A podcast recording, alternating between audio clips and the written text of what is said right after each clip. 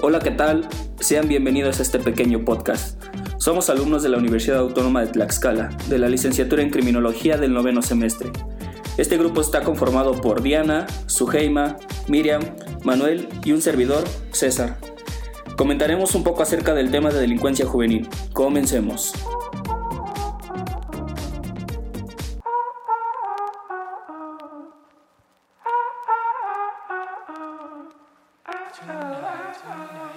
Como pequeña introducción lo que es la nueva realidad en México, en donde en seis meses un joven mexicano puede convertirse en un delincuente peligroso. Es un proceso que se inicia con delitos menores que son tolerados por la familia o su círculo de amigos, pero que pueden agravarse rápidamente, sobre todo en zonas con presencia de narcotraficantes. De hecho, según la Procuraduría General de la República, desde hace varios años los cárteles de la droga reclutan cada vez más jóvenes. Cuando son cooptados por los grupos criminales, el proceso es rápido. Empiezan vigilando cargamentos de droga y terminan en sicarios. Un elemento fundamental es el entorno social en que viven y el tipo de delincuencia a la que están expuestos. En Tijuana quieren ser sicarios, pero en el Estado de México aspiran a ser secuestradores. Sin embargo, la delincuencia juvenil es comprendida desde un punto de vista jurídico.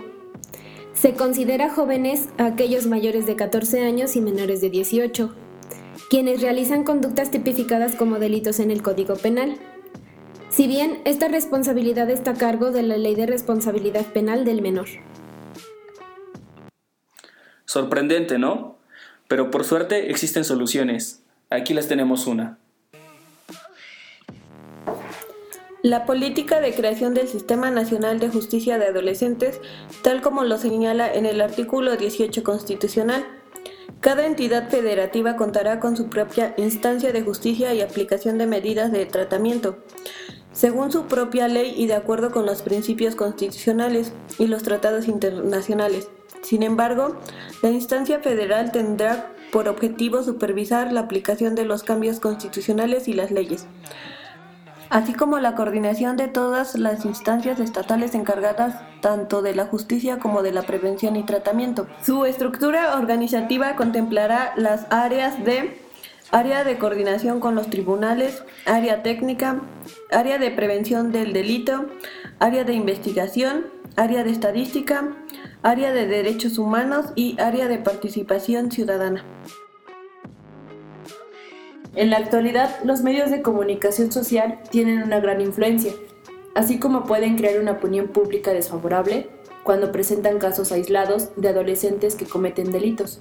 Podrían crear el efecto contrario al presentar adolescentes que no cometen delitos. La mayoría de estos jóvenes estudia y trabaja, y tienen condiciones sociales desfavorables y oportunidades limitadas para su desarrollo. La mejor política pública está dirigida a los adultos y a las autoridades, recordando que las personas que no cometen delitos son aquellas que cuentan con una red de apoyo afectivo y le dan sentido a su vida, así como aquellos jóvenes que tienen la certeza de un futuro influyente.